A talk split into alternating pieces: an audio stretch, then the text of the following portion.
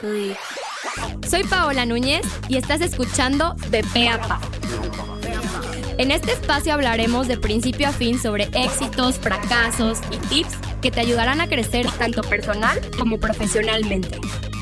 Platicaremos con expertos, emprendedores, te platicaré mi historia como empresaria y sobre todo aprenderás de los consejos y errores de personas que han luchado por sus sueños. Este espacio fue creado para ti, que tienes el potencial para lograr todo lo que te propongas. Nosotros te acercamos las herramientas. Bienvenidos a De Pe a Pa, un podcast de 40 decibeles. Bienvenidos a un nuevo episodio de De Pe a Pa. El día de hoy tengo un invitado que admiro mucho, la verdad, Juanma. Te admiro mucho. Me, encanta, me encanta eh, la vibra que tienes en tu empresa. Me encanta todo lo que has logrado hasta hoy. Creo que eres de esos ejemplos que digo, qué fregón, que le está yendo bien, porque se nota que lo haces con toda la pasión del mundo, se nota que quieres a tu gente, a tus clientes, y creo que empresarios así están lo máximo de seguir su trayectoria y de ser amigos y de tenerte este cariño. Igualmente, Paula, muchas gracias.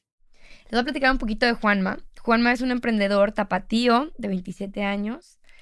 Eh, es egresado de la carrera de médico cirujano pero luego dijo, ¿saben qué? No, mejor voy a estudiar todo el tema de negocios y emprendimientos. Se fue a San Diego University y en ese mismo año formó Medicheck, que es su empresa actual, y ha sido acreedora de varios galardones nacionales, internacionales, y ha sido nombrado uno de los 250 jóvenes emprendedores más prometedores de Latinoamérica por la Casa Blanca en Washington. Y recientemente entrando al top 10 startups latinoamericanos, ranking, tú dime si lo digo mal, GSMA para industrias de, TI que tiene que ver con tecnología, para los que no saben. Y bueno, actualmente eh, tiene más de 300 expedientes de pacientes. Y pues bueno, en lugar de decir todo este tema técnico, Juanma, platícanos un poquito de tu empresa, qué haces, a qué te dedicas. Bienvenido. Gracias, gracias. Eh, pues bueno, Medicheck, como ya decías, este, somos una empresa de software y consultoría especializada en el sector salud.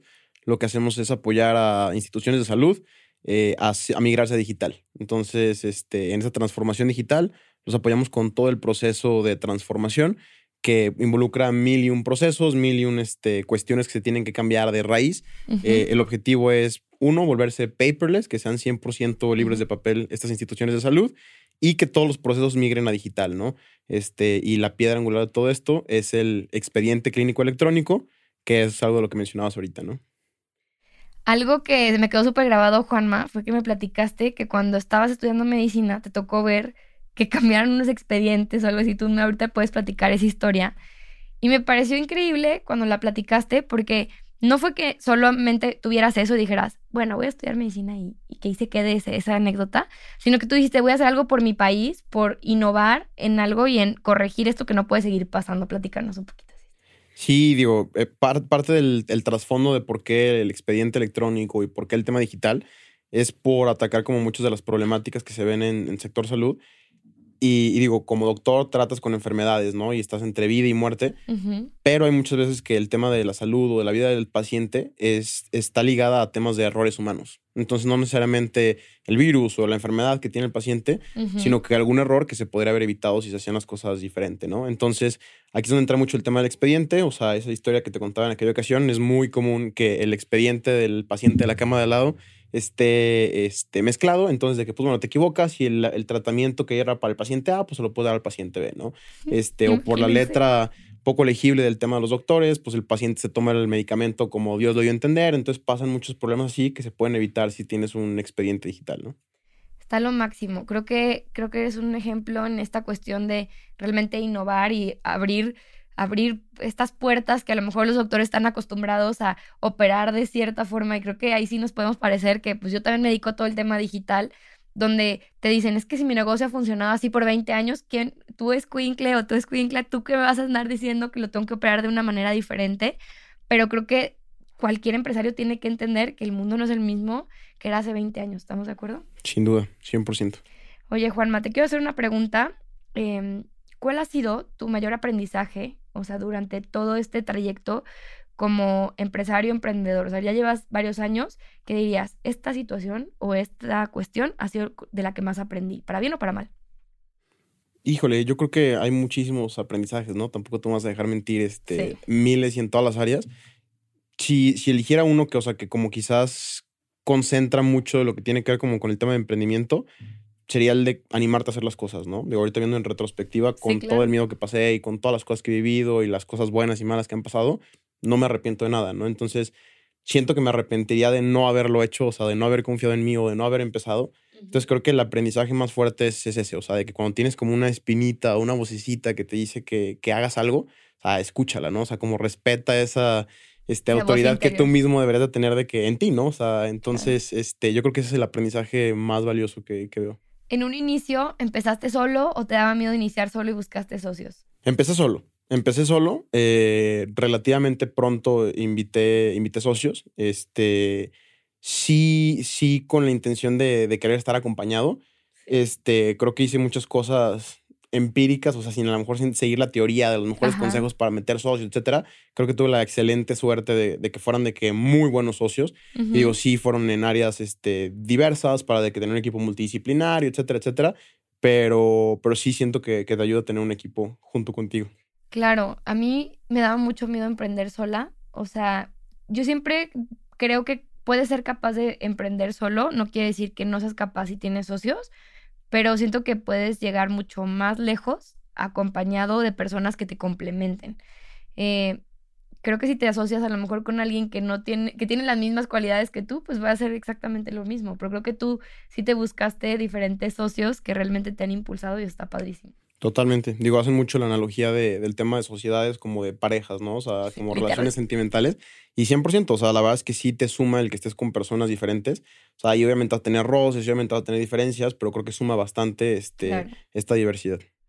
Claro, y, y también he visto, Juanma, que en tu organización, creo que yo que por eso nos llevamos bien. Veo que te preocupas por tus colaboradores, como lo mencioné inicialmente. Eh, veo que son muy humanos veo que escuchan a sus colaboradores, que tienen como todos un perfil eh, similar. ¿Cómo has logrado tú construir esto? O sea, ¿de dónde viene?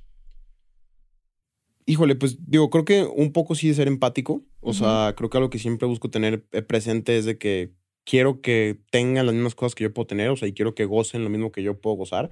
O sea, de los pros, contras de ser emprendedores que eres tu propio jefe, o sea, y tú eres dueño de tu tiempo y para bien o para mal, ¿no? Sí. Pero, por ejemplo, pues yo nunca tengo que pedir permiso para llegar a una hora a la oficina o de que o no ir un día a la oficina o este, estar en un evento este, con mi novia o estar en un evento de mi familia o X cosa. Y, y como que mi, mi, manera de pensar era de que porque yo sí podría y, de que la gente que está conmigo no, ¿no? Entonces, este, desde muy, muy pronto de que tratamos de hacer eso mismo, ¿no? O sea, políticas extremadamente flexibles en temas de horarios, en temas de home office, en temas de que tienes un viaje, pues vete, qué padre. O sea, yo también tengo viajes y también me quiero poder ir y, o sea, además de que el negocio y la naturaleza de, la empresa lo permite, pero como el ser empáticos y también creo que entendí como que muy pronto que mi chama como director era de que buscar que mi gente estuviera bien, o sea, y yo quitar los obstáculos que pudieran intervenir en que ellos hagan bien su trabajo, ¿no? Claro. Y creo que eso tiene que ver con encontrar las herramientas eh, darle las herramientas a tu equipo para que esto sea realidad. O sea, creo que muchas empresas empiezan a lo mejor a dar ciertas libertades y de repente se les sale de control y dicen, es que no pude controlar a mi equipo. Yo ahí les diría, pues a lo mejor no, no les diste las herramientas digitales suficientes o no sabes cómo medir a tu equipo para que esto suceda, porque realmente, digo, como toca decir, la naturaleza de nuestros negocios sí va para ahí y no necesariamente tienen que estar físicamente en un lugar, pero estoy segura que muchísimos negocios más pudieran hacerlo y no lo hacen. Sí, digo, sí cuesta trabajo. O sea, incluso nosotros ahorita estamos 100% remoto. Cerramos nuestras oficinas el año pasado y ha sido una decisión súper interesante, pero creo que muy, muy buena. Y cuando teníamos la oficina y, y, la gente decidía hacer home office así, aunque la política existía y todo, como que sí era raro el ver que no venía la gente y todo. Entonces yo creo que siempre existe como esta resistencia eh, al cambio. Estamos acostumbrados a otras cosas, pero sin duda, o sea, tenemos que, de que apostar por lo, las tendencias nuevas y tener de que muy claro cuál es el trabajo que se tiene que hacer. Cómo lo hagan y en qué momento lo hagan, pues ya es tema de ellos, ¿no? Al final el objetivo, y yo siempre creo que, que hay veces que no tienes ganas en cierta hora y a lo mejor te da la inspiración en la noche y lo hiciste mucho mejor y se vale. Totalmente. Sí, acá me ha costado honestamente lograr que eso suceda en Nimbus, o sea, en la pandemia súper bien. Yo era la más feliz. Yo decía que esto se quede así por siempre. Pero pues bueno, no siempre, no siempre se puede y a lo mejor la madurez de la empresa todavía no es y también se vale, ¿no? O sea, así como dice Juan, a mí en lo mío sucedió, en lo mío fue, ok, estuvo y regresamos otra vez. Entonces, habrá que ver en qué momento de, sus, de su madurez, de su emprendimiento, sucede. Totalmente. Tampoco se sientan mal, estamos iguales.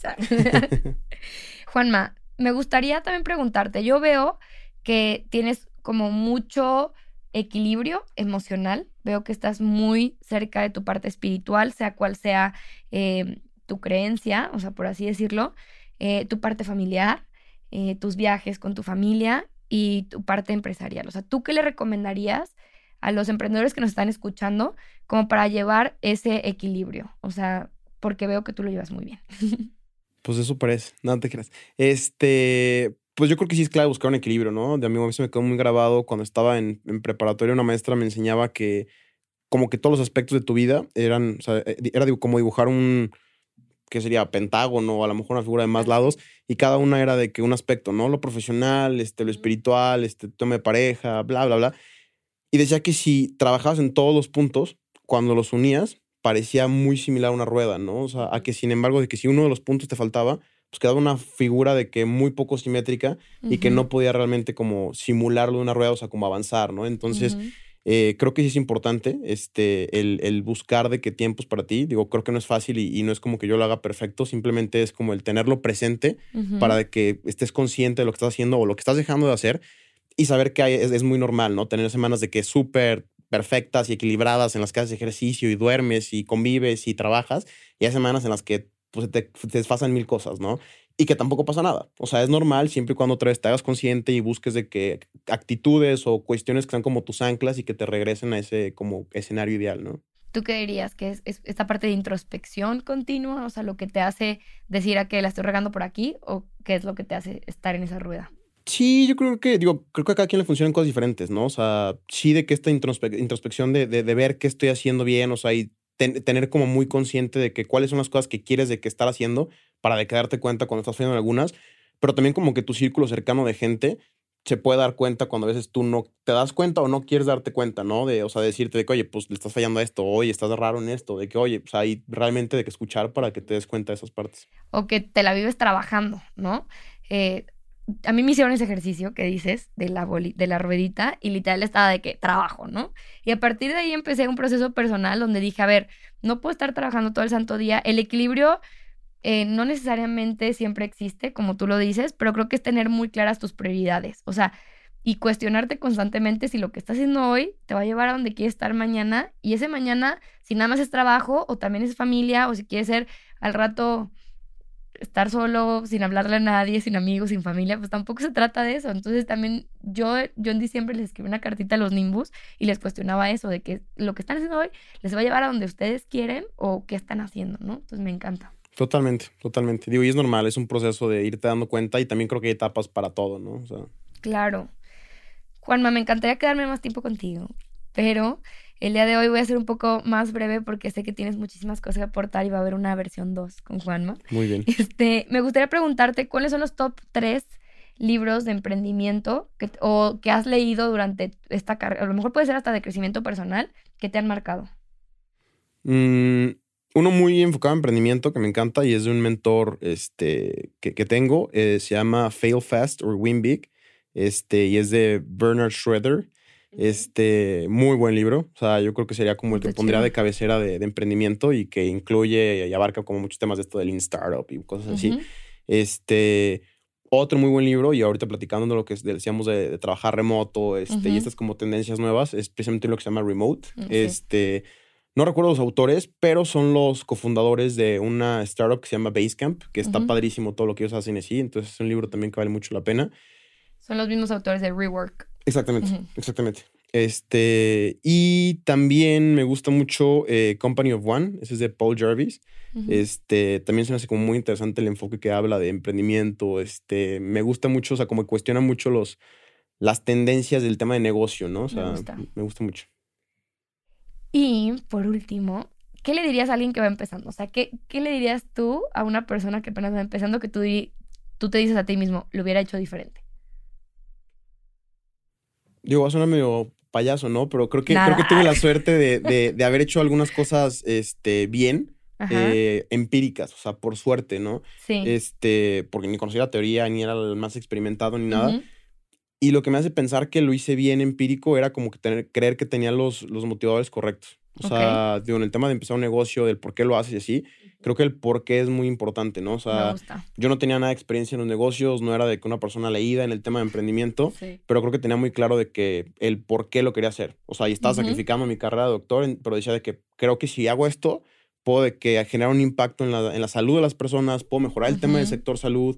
Entonces, de que, que tenía muy claro el por qué quería hacer las cosas, o sea, y, ese por qué era de que lo que me motivaba, de que a levantarme, de que en los días difíciles, y ese por qué era como la manera de decir de que, bueno, si no era mi idea 100%, a lo mejor, o sea, tengo la humildad para cambiarla y ajustarla y pivotear, y de que buscar el que sí. Entonces, creo que esa, esa, con que tuvieras eso empírico, te ayudaba a que lo demás fuera como cayendo en su lugar, ¿no? Entonces tú le dirías a los emprendedores que tengan muy claro por qué empezaron ese emprendimiento para que eso los mantenga motivados. Que lo hagan por las razones correctas. No nada más por a lo mejor cuestiones económicas, ¿correcto? O sea, para nada lo económico. Porque gusta. tarda, tarda en llegar. O sea, la razón correcta tiene que ser, o sea, una motivación muy intrínseca de un impacto social, ¿no? Totalmente. Creo que no tiene que ser ni siquiera porque quieren tener más tiempo para ustedes y no tener que pedir vacaciones porque he sabido Tampoco llega. eso no llega nunca, amigos. Bueno, Juanma, pues quisiera agradecerte este, por haberme acompañado el día de hoy. Gracias por la invitación. ¿Hay algo más que quisieras agregar a decirles a los emprendedores que nos están escuchando el día de hoy? No, pues dejar los picados para la parte 2, pero Me encanta, me encantó, me encantó.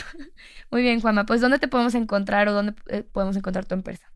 Eh, las redes sociales de Medicheck son arroba MedicheckMX, así son todas nuestras redes sociales. Mis redes sociales son JuanmaH3, este, y también ahí pueden ver un poquito de mí. Muy bien, pues gracias Juanma, te deseo todo el éxito del mundo Igualmente. y gracias a todos los que nos escucharon en otro episodio de De Pe a Pa.